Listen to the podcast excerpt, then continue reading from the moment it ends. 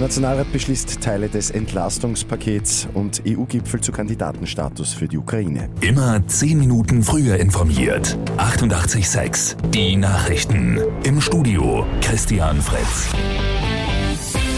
Der Nationalrat ebnet heute den Weg für das nächste Paket gegen die Teuerung. In einer Sondersitzung werden unter anderem ein einheitlicher Klimabonus, außerdem eine zusätzliche Einmalzahlung gegen die Teuerung beschlossen. Eine weitere Einmalzahlung gibt es für MindestpensionistInnen, Arbeitslose und BezieherInnen von der Studienbeihilfe in der Höhe von 300 Euro. Außerdem ist auch ein Zuschlag von 180 Euro zur Familienbeihilfe geplant.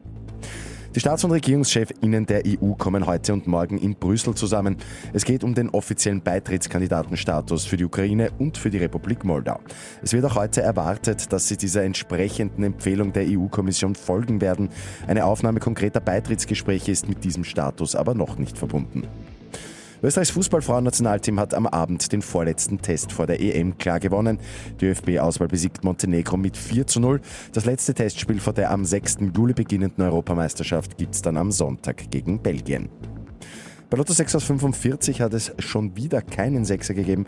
Am Sonntag geht es bei einem Fünffach-Jackpot bereits um rund 5,5 Millionen Euro. Und Wien hat es geschafft und ist wieder die lebenswerteste Stadt der Welt. Die gute Nachricht zum Schluss. Im Index der britischen Economist-Gruppe holt Wien erstmals seit Pandemiebeginn wieder den Spitzenplatz. Letztes Jahr war die Hauptstadt ja nur auf Rang 12. Hinter Wien folgen heuer Kopenhagen, Zürich und Calgary. Mit 886 immer 10 Minuten früher informiert.